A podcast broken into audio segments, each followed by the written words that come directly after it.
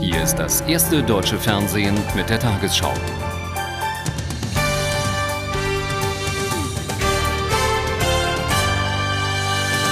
Guten Abend, meine Damen und Herren. Im Irakkrieg versuchen die US-geführten Streitkräfte, ihren Vormarsch auf Bagdad zu beschleunigen. Nach amerikanischer Darstellung gelang es einem Vorauskommando, bis auf 65 Kilometer an die Hauptstadt heranzukommen, nach anderen Angaben sogar noch näher. Eine Bestätigung dafür gibt es nicht. Das US-Militär teilte mit, bei Kerbala im Südwesten von Bagdad und bei Kut im Südosten hätten Einheiten die Flüsse Euphrat und Tigris überquert. Eine irakische Division sei vernichtend geschlagen worden.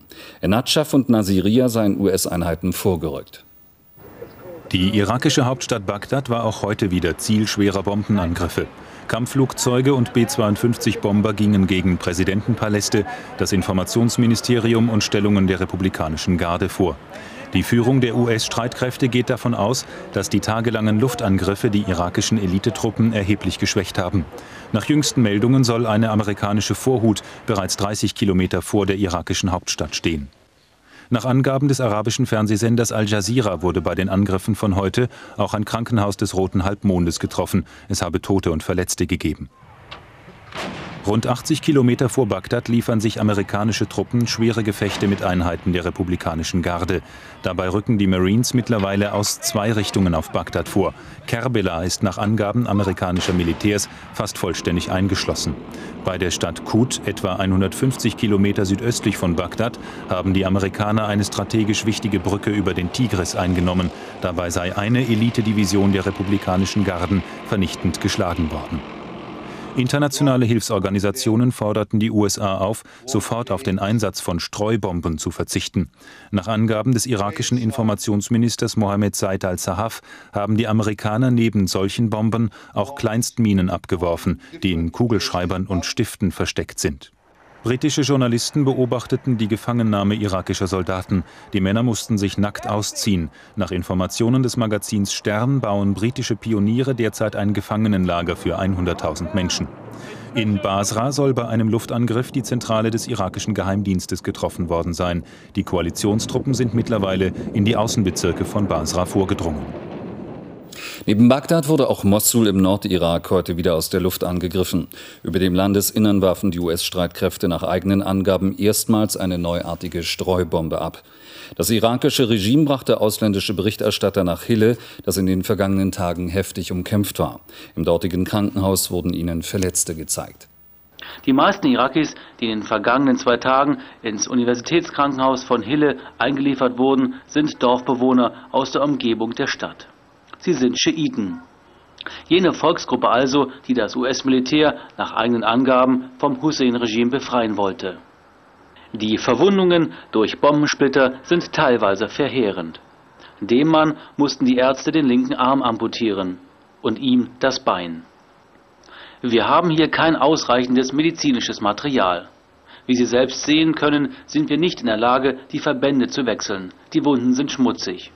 Es kommt vor, dass wir Operationsbesteck mehrmals benutzen müssen. Die Frau war gerade mit ihrer Familie zu Hause, als die Bombardierungen begannen. Die Splitter drangen ins Haus. Zwei der vier Kinder getötet, sagt die Frau, die selbst verletzt ist. Im Bett nebenan auch eine junge Mutter. Ihre neun Monate alte Tochter hat Splitter im Kopf. Im Büro des Chefarztes stapeln sich Röntgenaufnahmen der Patienten. Die Ärzte sind hoffnungslos überfordert. Warum werde ich in meinem eigenen Haus bombardiert? Bei mir gibt es kein Militär, klagt der Mann, dessen Sohn schwer verletzt ist. Unter den Verwundeten sind auch viele Kinder. Nicht alle Angaben der Verletzten sind ausreichend nachprüfbar durch den Beobachter. Die Schmerzen der Opfer aber, die sind sichtbar, ihre Schmerzen sind echt. US-Regierung und Militär veröffentlichten heute vor allem Erfolgsmeldungen. So sei es etwa in einer Kommandoaktion gelungen, eine gefangene, verletzte US-Soldatin zu befreien. Außerdem habe man jetzt die Kontrolle über strategisch wichtige Straßen nach Bagdad.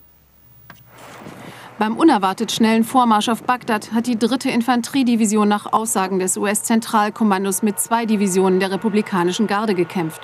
Die ganze Nacht über seien die Stellungen der republikanischen Garden bombardiert worden. Zum ersten Mal setzte das US-Militär auch Streubomben ein, um eine Panzerkolonne aufzuhalten. Unsere Landstreitkräfte haben an zwei Flügeln angegriffen, um die republikanische Garde zu zerstören, die die Außenbezirke von Bagdad verteidigt. Die erste Marinedivision hat die Bagdad-Division nahe der Stadt Kut angegriffen und den Tigris überschritten. Die Bagdad-Division sei vernichtet. Damit haben die amerikanischen Truppen nach eigenen Angaben die sogenannte rote Verteidigungslinie rund um Bagdad überschritten. In der gleichen Nacht wurde Jessica Lynch, eine der amerikanischen Kriegsgefangenen, von US-Soldaten befreit. Es gilt in der amerikanischen Armee als Ehrensache, niemanden zurückzulassen. Die Rettungstruppe hatte sich zu einem Krankenhaus in Nasiria durchgekämpft, in dem die 19-Jährige schwer verletzt lag. Sie galt seit zehn Tagen als vermisst. Nach einer Woche der schlechten Nachrichten und massiver Kritik an der Kriegsstrategie war dieser Tag aus der Sicht des Verteidigungsministeriums ein erfolgreicher. Dennoch warnen Mitarbeiter des Pentagon vor voreiligem Optimismus. Der dramatische Vorstoß sei noch lange nicht der Beginn der Entscheidungsschlacht um Bagdad. Die USA haben sich mit der Türkei auf eine Unterstützung der im Nordirak kämpfenden US-Truppen geeinigt. Wie Außenminister Paul heute nach Gesprächen mit der türkischen Führung in Ankara sagte, sollen die amerikanischen Einheiten auf dem Landweg über die Türkei mit Verpflegung und Treibstoff versorgt werden. Zugleich betonte er, dass es keinen Grund für einen Einmarsch türkischer Soldaten in den Nordirak gebe, da sich die Lage dort stabilisiert habe.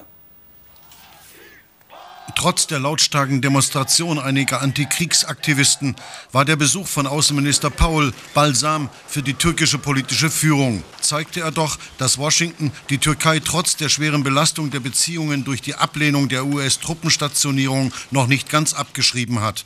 Bei seinem Zusammentreffen mit Ministerpräsident Erdogan ging es deshalb heute nur noch um eine logistische Unterstützung für die amerikanischen Militäroperationen im Nordirak.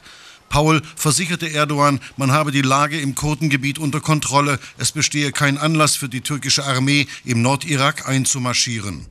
Bei seinem Gespräch mit Außenminister Gül vereinbarte man die schnelle Einrichtung eines Koordinationsstabes an der türkisch-irakischen Grenze, der mit Vertretern der Türkei, der Kurden und der Amerikaner besetzt sein soll.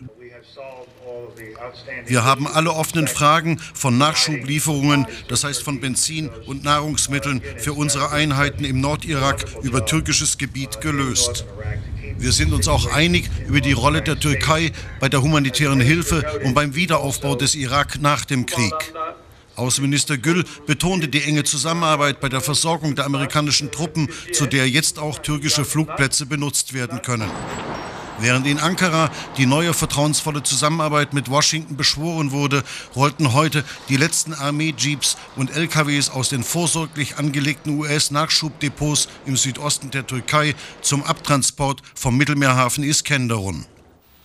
Nach den deutlichen Warnungen aus den USA an Syrien und Iran hat heute auch der britische Premierminister Blair seine Position dargelegt. Im Londoner Unterhaus sagte er, die Briten hätten, so wörtlich, absolut keine Pläne für eine Invasion in Iran oder in Syrien.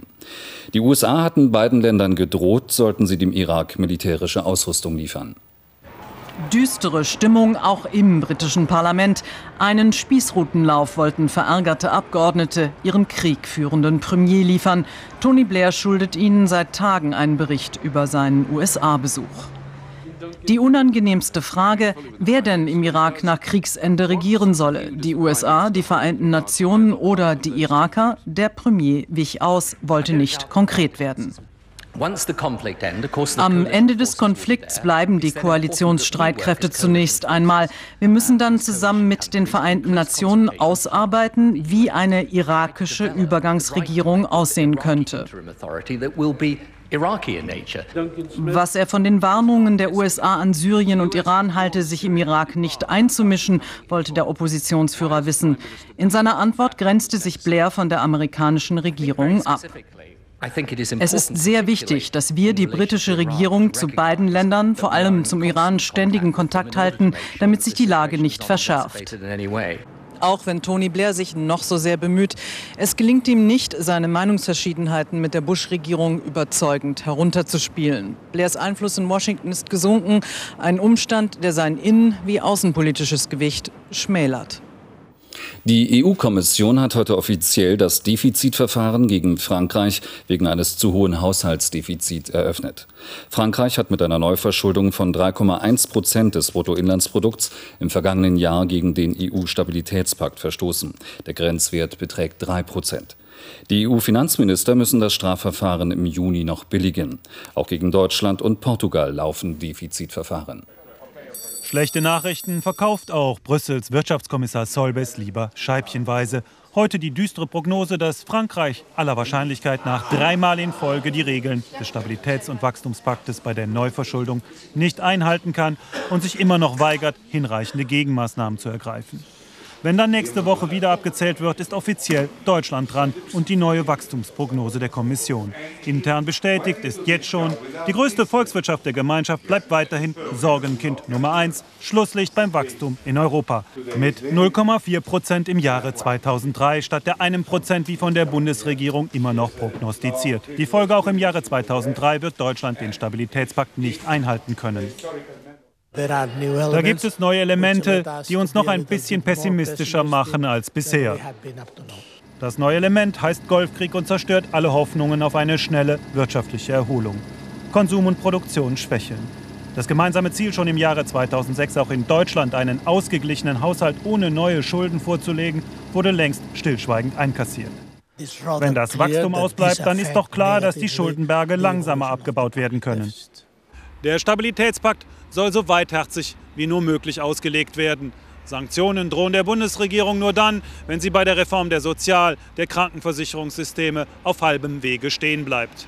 Die Finanzminister haben einander fest versprochen, auf die Krise nicht mit schuldenfinanzierten Konjunkturprogrammen zu reagieren. Stattdessen sollen die Zinsen noch weiter runter.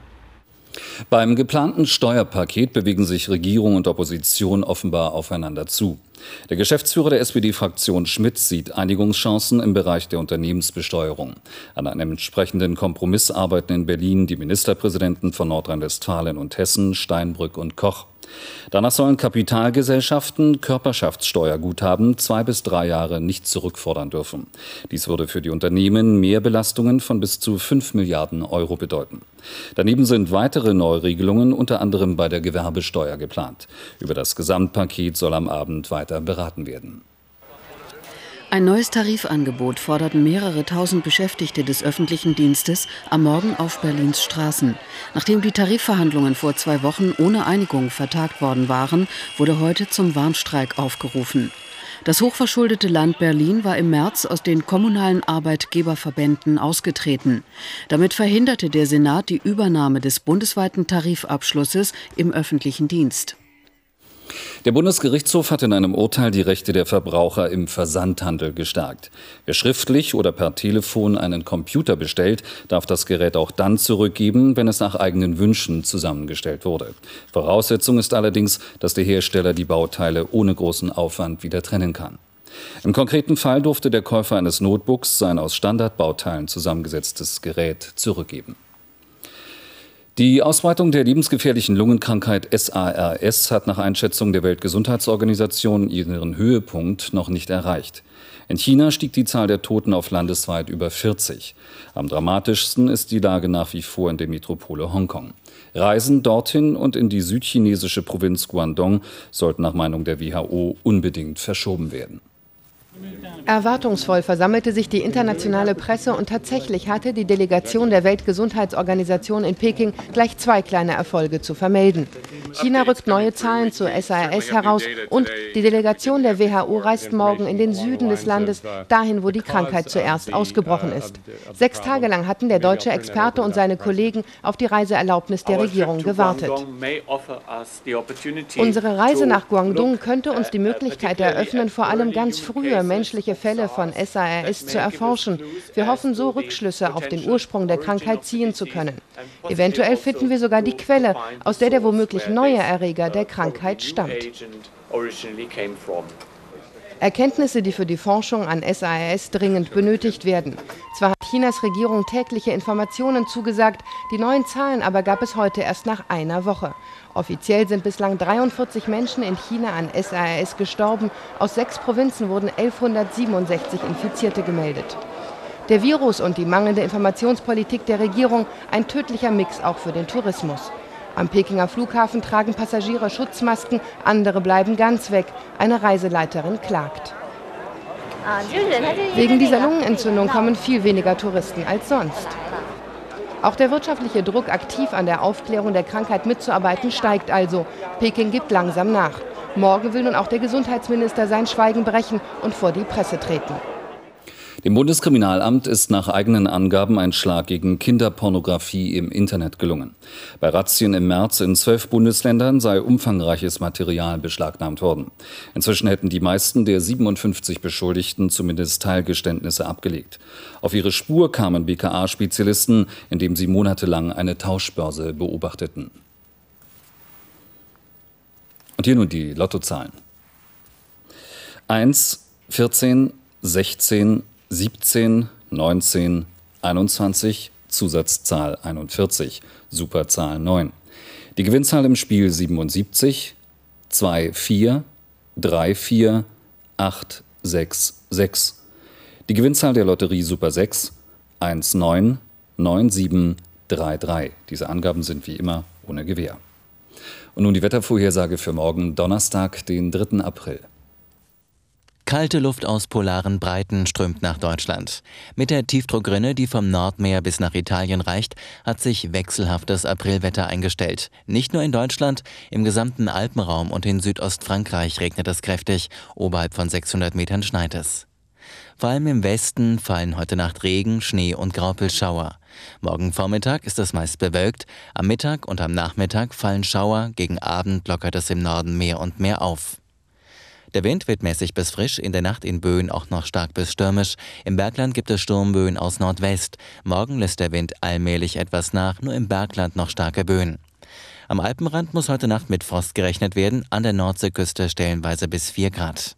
Die Tagestemperaturen liegen zwischen 2 Grad im Allgäu und 11 Grad in Freiburg im Breisgau. Am Freitag ist es im Norden wolkiger und regnerischer als in den übrigen Landesteilen. Am Samstag fallen im Osten Schauer und auch am Sonntag ist es im Westen freundlicher als im Osten.